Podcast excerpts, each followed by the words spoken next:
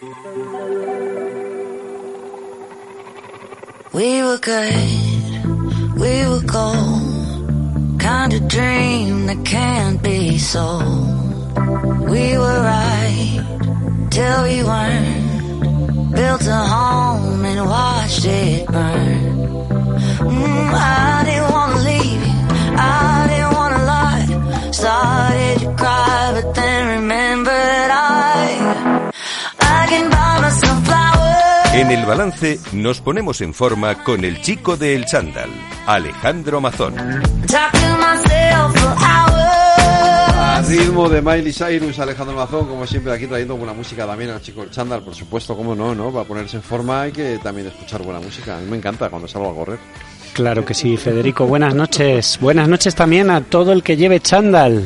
Eh, Eh, estu- que escuchan muchos con el chándal, pues eh, Capital oye, Radio, va- claro salen, que sí. Salen a hacer deporte y nos van escuchando y además así aprenden y les animamos un poquito, ¿no? Sí, además de la mano de, bueno, pues de todo el equipo, De ¿no? Cuídate de Lux, el Instituto de Ejercicio Terapéutico, que nos ayuda mucho en todo. A preparar esto. Y- Y contenidos. también el equipo de VR Training, que nos aportan todas las semanas eh, su, su granito de arena para el programa. ¿De qué vamos a hablar hoy, Alejandro? Bueno, pues como ya estuvimos viendo eh, por dónde empezar a ponernos en forma con el nuevo curso, la vuelta al cole, ¿verdad? Septiembre, la gente eh, pues eh, cae en la tentación muchas veces de apuntarse al gimnasio, de tener sus retos saludables. A veces eh, contratamos los servicios que necesitamos, a veces el marketing ahí está ahí para vender, para ayudarnos, para cubrir las necesidades que tenemos, pero a veces también para vender cosas que en ocasiones necesitamos comprar o no. Por ejemplo, cuando dices que, Fede, que a ti que Sí. te gusta el running, que hay gente que se disfraza de corredor y todavía no sabe correr, ¿verdad? Pues sí, mucho, por desgracia. Pero bueno, oye, Hay veces bueno, que- por desgracia o no, que decir que uno hace lo que da la gana con su vida, evidentemente, yo no me meto en eso, pero. Hoy traemos pero- a una persona de confianza, una autoridad en la materia, entrenadora, pero que también sabe mucho de marketing, de comunicación, que está ayudando también al sector, a los entrenadores personales, al fitness. Nos va a contar un poco su punto de vista sobre todo esto, Muy bien. sobre dónde tenemos que también centrar, eh, bueno, pues la atención para poder consumir de una manera más responsable, más eficiente, ¿no? Y mira, estabais hablando en la anterior tertulia sobre deporte y mujer, claro que sí. Me he quedado un poco con la copla. Se estaba viendo, mm, pues, eh, por, por ejemplo, los éxitos del atletismo, Sí. que hemos sido una potencia mundial gracias a que dos chicos han tenido cuatro oros, un hombre y una mujer. Sí, sí. Cuatro oros, dos, Dos atletas. medallas cada uno, sí, sí. Claro, entonces, claro, la selección española de atletismo con cuatro metales de oro, pues suben el medallero en las posiciones de honor, ¿no? Y, mm, y como deporte y mujer, pues en estos días yo creo que tenemos que dar una despedida, no triste en este caso, sino feliz, con alegría. Oye, el chico del Changendal lo voy a aprovechar hoy para esto, para dar un, un pequeño homenaje y dedicarle el programa a nuestra queridísima Lidia Valentín. Yo creo que mm, podría ser podríamos tener un debate sobre quién es la mejor deportista española de todos los tiempos y creo que Lidia Valentín estaría sobre la mesa. Eh, para que recordemos un poquito un oro olímpico, un- una plata olímpica y un bronce olímpico en tres Olimpiadas distintas, dos campeonatos del mundo y cuatro campeonatos de Europa en alterofilia. Eh, además, una chica que ha roto barreras, porque la alterofilia no estaba asociada a la imagen de una mujer, ni siquiera eh, estaba en todo caso asociada Sí. exclusivamente a la imagen de un forzudo, ¿no? Y es que Lidia eh, no solo es que haya metido a la mujer en la alterofilia, es que la alterofilia se ha convertido eh, totalmente femenina gracias a ella, gracias a su carisma, a su carácter, a su, a su imagen. Y creo que además es un, es un ejemplo de cómo un deportista también se convierte en marca, en marca, su propia marca personal, ¿no? Sí. Yo creo que lo vamos a hablar ahora pues con nuestra invitada. No sé si podemos ir saludándola. Pues no sé si la tenemos ya por ahí, creo que sí, ¿no? Hola, buenas noches. Hola Leti, ¿qué tal? Muy bien, encantada. ¿Me escucháis Te bien? escuchamos, te escuchamos Como, perfectamente. como si estuviera en Barcelona, yo creo. O sea, pues igual, sí, como aquí al lado. Eh, Leti, a ver, Alejandro, Bueno, pues a Leti. claro, buenas noches Leti, gracias por estar con nosotros. Eh, pues con toda la confianza ha venido al chico del chándal a impartir un poquito de doctrina, claro que sí. Y fíjate, una profesional de las ciencias del deporte, ella es entrenadora, licenciada en ciencias del deporte, pero que eh, se ha ido vinculando, especializando y sobre todo también eh, preparando académicamente a través de un MBA y de distintas formaciones en el mundo de la comunicación, del marketing y actualmente pues asesora en un proyecto que tiene de marca personal a bueno pues entrenadores y también eh, empresas del mundo del fitness, gimnasios y también me decías centros de estética y de belleza, incluso llevando redes sociales y demás, ¿verdad, Leti? Correcto, sí, sí, ahí, ahí estamos. Es decir, En que el día a día, ayudando, ayudando un poquito a, a la comunicación, porque todo lo que no decimos nadie se entera. Claro, y- Es- y- eh, a mí me lo vas a contar. que me dedico a esto también. Además que todo lo que tiene que ver con la salud, eh, bueno, pues siempre ha estado un poco en pelea con, eh, por un lado ha estado como la parte científica, la parte técnica, los que hemos ido a estudiar a la universidad y a, ver esos libros tan gordos de texto que no tenían ni una foto, ¿verdad?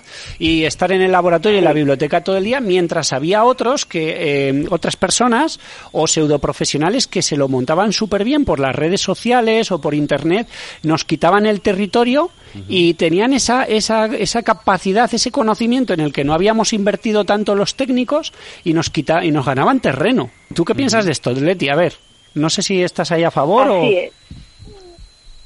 Yo, yo, más que dar mi opinión, yo quiero poner sobre la mesa un poquito una realidad. Y es que sobre todo después de pandemia se nos ha comido mucho terreno toda la gente que se maneja muy bien en comunicación y en redes sociales. Y aquí es donde sale eh, la persona que tiene una formación, como podemos tener nosotros, universitaria, de posgrados, de másters, que hemos estado más dedicados a lo mejor eh, en nuestro trabajo del día a día con clientes de entrenamiento que no en centrarnos tanto en comunicar. Y ahí es donde empieza un poquito la pelea. Pero digo yo, si en vez de pelearnos nos ponemos a detectar que uno de nuestros puntos débiles del que nos están comiendo terreno es la comunicación, pues tendremos que saber que tendremos que integrar una pata más en nuestra formación. Estoy de donde acuerdo. creo que está bastante la clave ahora. Muy bien. Oye, ¿y por que en qué? vez de tirarnos, en vez de tirarnos piedras, vamos a intentar detectar qué es lo que nosotros están haciendo bien para saber dónde nosotros podemos mejorar. Eso estoy totalmente de acuerdo. Es decir, que eh, a lo mejor lo que ocurre es que si me he dedicado tantos años a prepararme para ayudar a mejorar la salud de mis pacientes, de mis clientes, a curar su sobrepeso, su obesidad, sus dolores, y no soy capaz de venderme bien y me supera una persona peor preparada, entonces es que tengo ahí una carencia, ¿no? Y me lo tengo que hacer mirar, claro que Claro. sí. La, la verdad es que eso por un lado al profesional, pero luego al, al paciente, al cliente, al usuario final, yo creo que eh, me- mm, lo lamento también por él, porque le queda un producto peor para comprar si cae en, en un marketing más atractivo, ¿no? Sí, correcto. O sea, el cliente final no tiene por qué saber cuál es el bueno y cuál es el malo. A él simplemente le llega una información que lógicamente si está muy bien maquetada, muy bien comunicada y con un mensaje muy simple, y eso generalmente la gente que menos sabe de ejercicios, la que más simplifica los mensajes, a veces por propio desconocimiento de, de mucha parte técnica, si a la gente le llega muy claro el mensaje, ahí es donde va a comprar. Entonces, mm, la gente que nos gana un poquito terreno en la comunicación es la que puede hacerse más con ese tipo de clientes. Entonces, sí que el cliente debería empezar a saber diferenciar cuál es el entrenador bueno del entrenador malo. Y entiéndeme malo como, como una parte que a lo mejor tiene menos preparación, menos experiencia y que además muchos entrenadores dicen, ostras Leti, si es que yo no tengo tiempo de ponerme a grabar vídeos, de ponerme a hacer cosas para las redes sociales porque estoy atendiendo a clientes. Y digo, me parece muy bien, pero es que en el tiempo que tú atiendes a clientes, otra persona está llegando a muchísima más gente. En el tiempo que tú atiendes a un cliente de entrenamiento, otra persona es probable que esté vendiendo no sé cuántos programas online porque ha grabado tres vídeos. Sí. Y esto es una realidad. Exacto, o hablan el idioma que necesita escuchar el comprador, ¿verdad? Correcto, correcto, sí, porque esto también nos pasa. Normalmente em, tenemos, no- voy a decir ese exceso de profesionalidad, pero sí que nos cuesta mucho expresar o acotar demasiado el mensaje. Entonces empezamos a darle unas vueltas. Queremos justificarnos tanto como si le fuéramos a explicar las cosas que decimos en redes sociales a otro colega nuestro de profesión, que nos va a entender y nos ponemos en su idioma y es imposible que la señora Ana, el señor Pepe o, o Juanita pues pueda entendernos. Entonces en nuestro mensaje no les va a llegar. Y si no les llega parece que no hables para ellos y difícilmente va a dar este paso en intentar preguntar qué le estás ofreciendo. Ajá. Oye, antes de que nos vayamos al laboratorio, Leti, algunos tips para cualquier eh, usuario que nos esté escuchando, cualquier oyente, que yo sé que están deseando ponerse el chándal aquí en Capital Radio, que quiera eh, encontrar a, a- a alguien que le ayude, ¿no? A un referente, a un entrenador o tal, y no sepa por dónde empezar, para detectar si es, como tú dices, de los buenos o no. Yo primero diría eh, que se fijen primero en su parte de formación, diría varias patas, ¿vale? Voy a decir cuatro concretamente. La parte curricular, o sea, que tenga una formación que no solamente esté reglada y pueda ejercer como tal, que en las diferentes comunidades hay una regulación profesional, sino que esté actualizado. Eso por un lado, la formación. Por otro lado, la experiencia. Lógicamente, una persona que ha tocado más casos, Ya. pues va a tener más experiencia, se va a saber desenvolver y adaptar más a ti. Luego, las opiniones. No es solo importante lo que ese entrenador dice que hace, sino lo que los otros dicen ese entrenador hace. Las Ajá. opiniones son muy importantes y es de lo que se fía la gente. Y por último, que no menos importante, sobre todo como va el mundo ahora, es la especialización. ¿Qué estás buscando tú?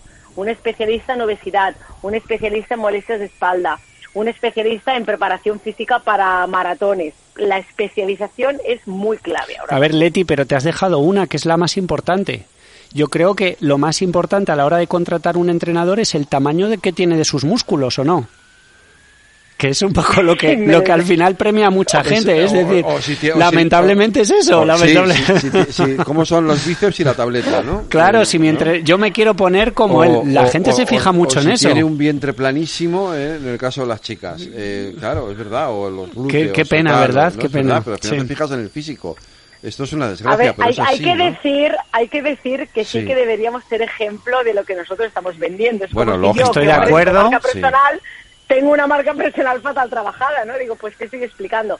Sí que es verdad que deberíamos, eh, pues, un poquito, pues, pues, con el ejemplo, ir, ir, ir, pues, mostrando todo aquello que nosotros estamos predicando, que es lo que nos pueden contratar. Sí que es verdad que hay una parte, no nos engañemos, eh, tanto en nuestro sector del entrenamiento como en el sector de la nutrición, que es muy atractiva la parte de la imagen. Al final hay una parte de estética que sí que vendemos. No nos olvidemos que muchas veces hemos comentado hace años, ostras, es que tal doctor vas, en la época que se podía todavía fumar en, en- en los despachos, no en su consulta, y dices, Dios mío, me está diciendo esto. Entonces, hay una parte que no nos debemos fijar en el tamaño de sus músculos, pero sí que hay marcas que con su físico generan atracción. Y esto también es impepinable, igual que nos ha pasado en los gimnasios o cuando uno Sí. trabaja de cara al público y tiene que dar un poco esa imagen. Sí, Esto estoy de acuerdo que No parece creo una- que deber- debiera ser de los, de los puntos clave, pero se tiene en cuenta a veces, sí. Claro, Leti, yo, yo estoy a favor, es un debate recurrente en nuestro sector, por supuesto, y es un acto de coherencia consumir el producto que tú mismo vendes, ¿no? Eh, eh, Correcto, partiendo de esa base. correcto. Pero sí que es verdad que eh, se ha banalizado eh, la utilidad que puede tener en, eh, en- en- o en la- el alcance de toda la utilidad que puede tener para ti, para cambiarte la vida, eh, el ejercicio físico y que solo se lleva simplemente a mm, esa operación bikini o a mejorar mi, mm, es decir, a lucir palmito, ¿no? Y es una A lástima. ver, que también es que también es muy respetable, es decir, que cada uno lo ha- haga por el objetivo que quiera. Sí, sí, y, y de hecho es tan bueno el ejercicio físico y funciona Claro. tanto que si vienes solo para ponerte guapo, te va a mejorar también Claro, la salud. o sea que encima. en cualquier caso, sí, pero que nosotros mismos lo vendamos por ahí, creo que no hemos sabido captar la atención. Por ejemplo, en un mercado ahora emergente de las pastillas de adelgazar. Ahora empieza a haber una serie de fármacos que van a adelgazar. ¿Y sabes qué vamos a ver hoy en base a eso, Leti? Tenemos un laboratorio del Chandal de VR Training que nos va a hablar sobre la mitocondria, que creo que tiene mucha relación. Son unos segundos, escucha. Muy buenas, un día más en el laboratorio del Chandal. ¿Cuál va a ser la palabra de hoy que va a acercar los beneficios de la actividad física a cada uno de los oyentes? Hoy la palabra va a ser mitocondria. ¿Qué es una mitocondria? Es un orgánulo que se encuentra en nuestras células. Es- se considera como una central de energía, tiene la capacidad de utilizar el oxígeno para transformar de forma controlada el alimento que ingerimos y así obtener la energía que necesitamos para sentirnos bien y realizar todas las actividades diarias. ¿Qué ocurre? Que las mitocondrias también no solo se encargan de producir energía, sino que también nos protegen de muchas enfermedades. ¿Y cómo consigo elevar el número de mitocondrias en mi cuerpo? ¿Cómo consigo que además mis mitocondrias estén más fuertes? Pues a través del movimiento, a través del ejercicio. Varios estudios han demostrado que el ejercicio de fuerza, especialmente el de intervalos de alta intensidad, magnifica el proceso de obtención de mitocondrias y es más eficiente a la hora de crearlas. Muy buenas tardes pues eh, lo que le eh, estaba recordando, bueno, y que Leti sabe de sobra, eh, una de las ventajas del ejercicio es que puedes cambiar tu fisiología por dentro. Eso no hay pastilla ni cirujano estético que lo consiga. Tienes que ponerte y sudarlo, ¿verdad, Leti? Esto tienes que esforzarte, que es lo único que nos falta un pelín más en nuestra cultura. Pero es así, es así, o sea, es magia pura y de hecho las personas que estamos acostumbradas a entrenar, esto la gente que todavía es sedentaria no lo puede saber, pero no sabe lo que está perdiendo. A la que activas tu cuerpo, se te genera todas esas endorfinas, todas estas hormonas, todo este cambio físico que te, te, sientes más guapa, te sientes más poderosa, te sientes más de todo y no únicamente centrado en la parte únicamente estética, ¿eh? Es la propia energía que te da el ejercicio físico. Claro. Estoy de acuerdo. Sí, sí, es como un alimento para pues, tu estado de, ánimo. Exacto. El, día que no lo haces es como si no hubieras desayunado tampoco. Totalmente, totalmente. Y además con la edad nos damos cuenta de, lo rápido que, que, va cambiando todo y que a veces la gente que lo ha hecho por pura estética, los primeros años hasta los 30, pues parece que su cuerpo se mantiene así sin hacer prácticamente nada, como por arte de magia, y luego es cuando nos vamos dando cuenta ostras, ya me tengo que empezar a mover mejor, lo que decimos, muchas veces no es por esos kilos de más, esos kilos de menos, es ya también por todo lo que implica a nivel de, de, movimiento, o sea, te tienes que mover de forma ágil, aunque tengas cada vez más edad. Oye, y no me quiero ir del tema de la entrevista, porque me interesa eh, este asunto para el que hemos llamado a Leti, pero la de pacientes que nos llaman al IET con 50 años que dicen yo ya no estoy para esos trotes y con 50 años hay gente que alcanza, siendo que ha sido sedentario toda la vida, su mejor estado de forma de la vida con 50 años. Yo esto lo he visto, ¿eh? Sí, sí. Bueno. es que se puede mejorar una barbaridad. Empieces donde empieces, vas a tener un punto de mejora. Oye, volviendo un poco al tema de las redes sociales, el marketing, la comunicación, eh, algo que hablábamos esta mañana, ¿verdad, Leti? Em, preparando este, este ratito con Fede, y, era, bueno, me, me genera curiosidad tu opinión sobre el nuevo deportista, el deportista del 2023 frente a unos años atrás que el deportista solo captaba la atención mediática unos días de su gran competición, su Campeonato Europa, el Mundial, la Olimpiada, y ahora tiene cientos de miles de seguidores y los tiene que mantener con noticias, enganchados, ¿no? Esa marca personal. ¿O qué opinas de esto? Sí, yo creo que, que si tienes bien trabajada tu marca personal, tienes que intentar estar siempre en el candelero, o sea, que tu marca se vea viva, que se te conozca más. Al final las redes lo que hacen es que estás a un golpe de clic de hablar con cualquier deportista conocido y que haya tenido éxito. Mm.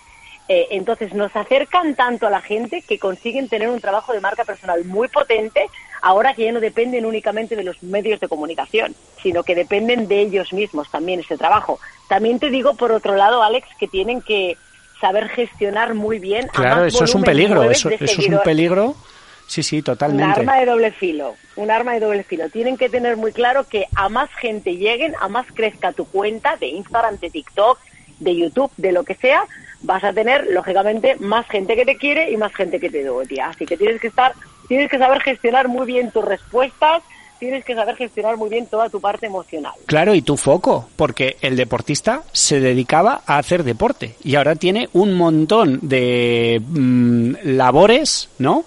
Que mantener porque ya empieza a ser un producto propiedad de sus managers, de la agencia de representación legal, del patrocinador, de la marca de bebida energética, de esto, de lo otro y entre eso el look, el que tiene que ir peinado a la última, llevar el modelo. Esto es el marketing, esto es inevitable. Decir, eh, ¿Todo eh, eso se puede mantener el foco, Leti?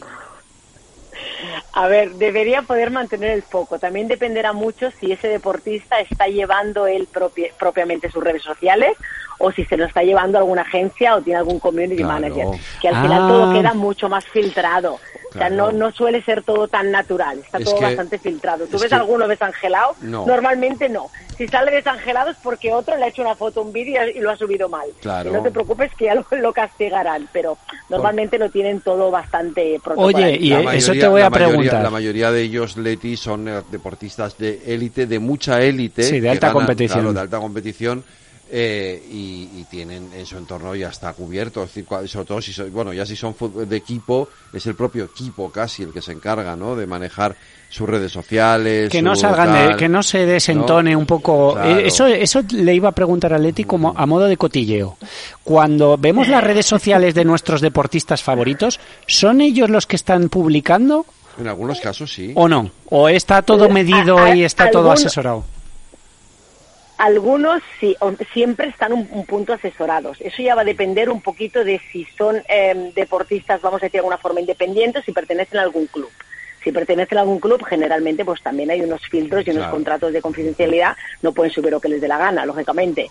Pero los que son, vamos a decir, menos mediáticos, por decir de alguna forma, no sé si me explico, más Sí. independientes, pues suele- suelen poder llevar ellos mismos su comunicación, aunque a lo mejor haya una persona detrás que se dedique a subirlo, a apretar el botón, dijéramos, eh, pues pueden hacer una comunicación un poquito más fresca, un poquito más natural. Pero si no, suele estar todo, eh, suele haber al menos una estrategia de comunicación bastante clara para saber hacia dónde quieren llevar su marca. A ver, un Rafa Nadal tiene una agencia detrás llevándole todo eso, independiente, pues y él no está en ningún equipo, pero tiene una agencia detrás llevándole. Bueno, es que, claro, mira, Fede no lo sabía, pero yo quería preguntar sobre Rafa Nadal, por- porque, claro, eh, Sí. ¿es directamente proporcional el nivel deportivo con su valor como marca personal? Eh, pero esto es una apreciación personal lo que yo voy a decir, esto no es ciencia, eh, por favor. Eh, yo creo que no. O sea, hay gente que consigue hitos muy, muy, muy altos y que... Y que, Y que pasan que que desapercibidos. está- bueno, pasan más desapercibidos porque al final es todo lo que mueve dinero. Y las marcas que mueven dinero, las marcas personales, me Esto es refiero, los deportistas que mueven dinero porque detrás hay prensa, porque detrás hay marcas, porque si Rafa Nadal me saca un, no voy a decir la, la marca, pero recuerdo la marca de coches, Sí. si me saca tal, Bueno, o sea, genera claro. un- tiene un poder de influencia tal que dice, me vale la pena pagar una campaña a esta marca personal de este deportista porque luego me va a generar ventas. Al final es todo un tema, es una transacción. Claro, desde luego es una operación de que se estudiará en, en el mundo de los negocios el haber vinculado una marca de coches a toda la trayectoria, vamos a decir ya de décadas de Rafa, ¿no? Y yo creo que el posicionamiento que han conseguido, pues equivalente, creo que hay una serie en Netflix, corrígeme, Fede, tú que estás muy puesto en todo esto, de eh, la historia de Michael Jordan Sí, ah, vinculado a Nike. Claro. ¿Puede ser? Sí, sí. Y, y también un poco como eh, fue, fue casi al revés, no, no, no- Es o una una película, película, nos dicen. Sí, no, no es que le viniera bien al deportista, al revés, es que cambió radicalmente el futuro de la marca, ¿no? Solo un deportista, gracias a su marca personal. Sí, sí, sí, correcto. O sea, puede el deportista dar, potenciar muchísimo esa marca y poner en valor a la marca, O al revés, la marca queda vinculada a un deportista porque al final le interesa que haya un poquito esas ventas. Mm, Depende mucho del contexto de la marca, del deportista, de los hitos que haya conseguido y de lo que en ese momento se esté moviendo.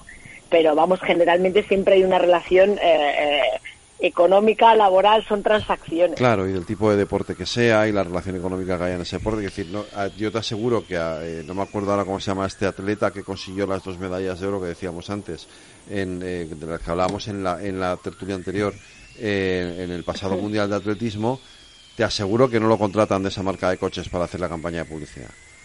Porque ni me acuerdo cómo se llama. Quiero decir, em, em, ¿me entiendes? Y yo, y, a- y yo estoy más, en- más eh, informado, quiero decir. eh, al final. Bueno, hasta donde hasta donde sepa, vamos a aprovechar para darles ahí un, Sí. algunos followers. Sí. Eh, los dos atletas Sí. de este mundial han sido María, Pe- María Pérez y María Álvaro Pérez, Martín. y Álvaro Martín, Y además con un hito histórico, ¿eh? Porque han doble conseguido. Claro, uno. claro, claro. O sea, en, Doble en- medalla cada uno, En pocos ¿no? días ganar Pero- las dos pruebas. Pero lo que voy es a que no tienen la misma repercusión mediática que tiene un Rafa Nadal.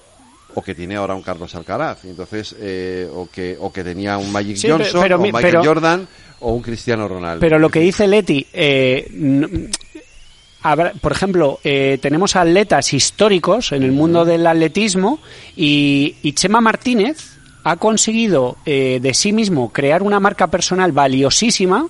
Es un atleta muy reconocido y eh, fue campeón de Europa, que no le quito valor, pero hemos tenido atletas que han tenido mejor palmarés y que no han llegado a lo mejor a tener el reconocimiento ni, ni la marca tan valorizada como Chema Martínez, ¿verdad, Leti?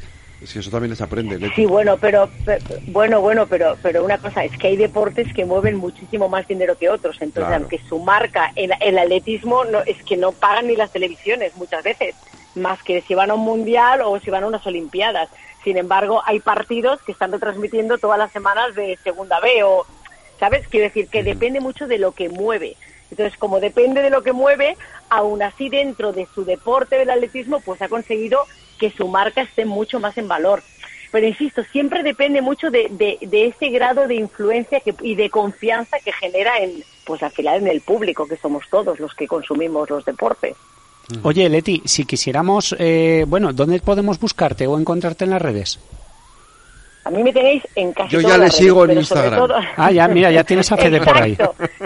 Te he visto, Fede, te he visto. En la que más, donde llevo una estrategia de comunicación más, más evidente es en Instagram, porque en mi sector, en lo que es fitness, estética, nutrición, mi sector lo que mejor funciona eh, es Instagram. Ese es Instagram, Luego sí, tengo claro. una parte que voy compartiendo más puntual de un pelín más valor en LinkedIn eh, y es ahora mismo las redes donde estoy más activa. Tengo las otras abiertas y voy subiendo cosas, pero la estrategia de comunicación la tengo centrada en, una red fundamentalmente. Y, y tendrás tu página Sí. web también.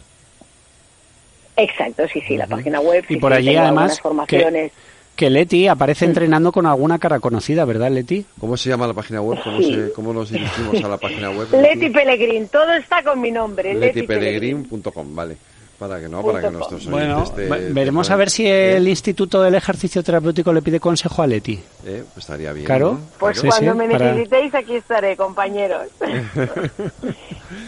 Pues eh, Leti, muchísimas gracias por, por habernos acompañado en este chico del chandal de hoy. Ha sido un placer, de verdad. Mm, Muchísimas gracias a vosotros por la invitación. Sí que me gustaría dejar a los oyentes Sí. como tres tips que me parecen muy importantes a nivel de comunicación. Primero es que seamos consistentes en nuestro mensaje. Muchas veces entramos a las redes y no sabemos ni lo que me está explicando el otro, ni, ni a qué se dedica. O sea, tú qué haces. Tiene que quedar claro. Hoy cuando me ha llamado Alex me ha dicho, Leti, mm, por lo que he visto en tus redes, haces esto. Perfecto. Eso es clave. Que se vea en tus redes a golpe de tip. vista qué haces. El segundo tip, aportar soluciones. El tercer tip, que seamos muy simples en nuestro mensaje. Y el último tip, que comuniquemos lo más natural posible. La naturalidad está muy premiada. Alejandro Mazón, ejercicio. Es medicina. Leti, muchas gracias, de verdad. Un abrazo, cuidaros los dos. Muchas gracias a pronto. vosotros.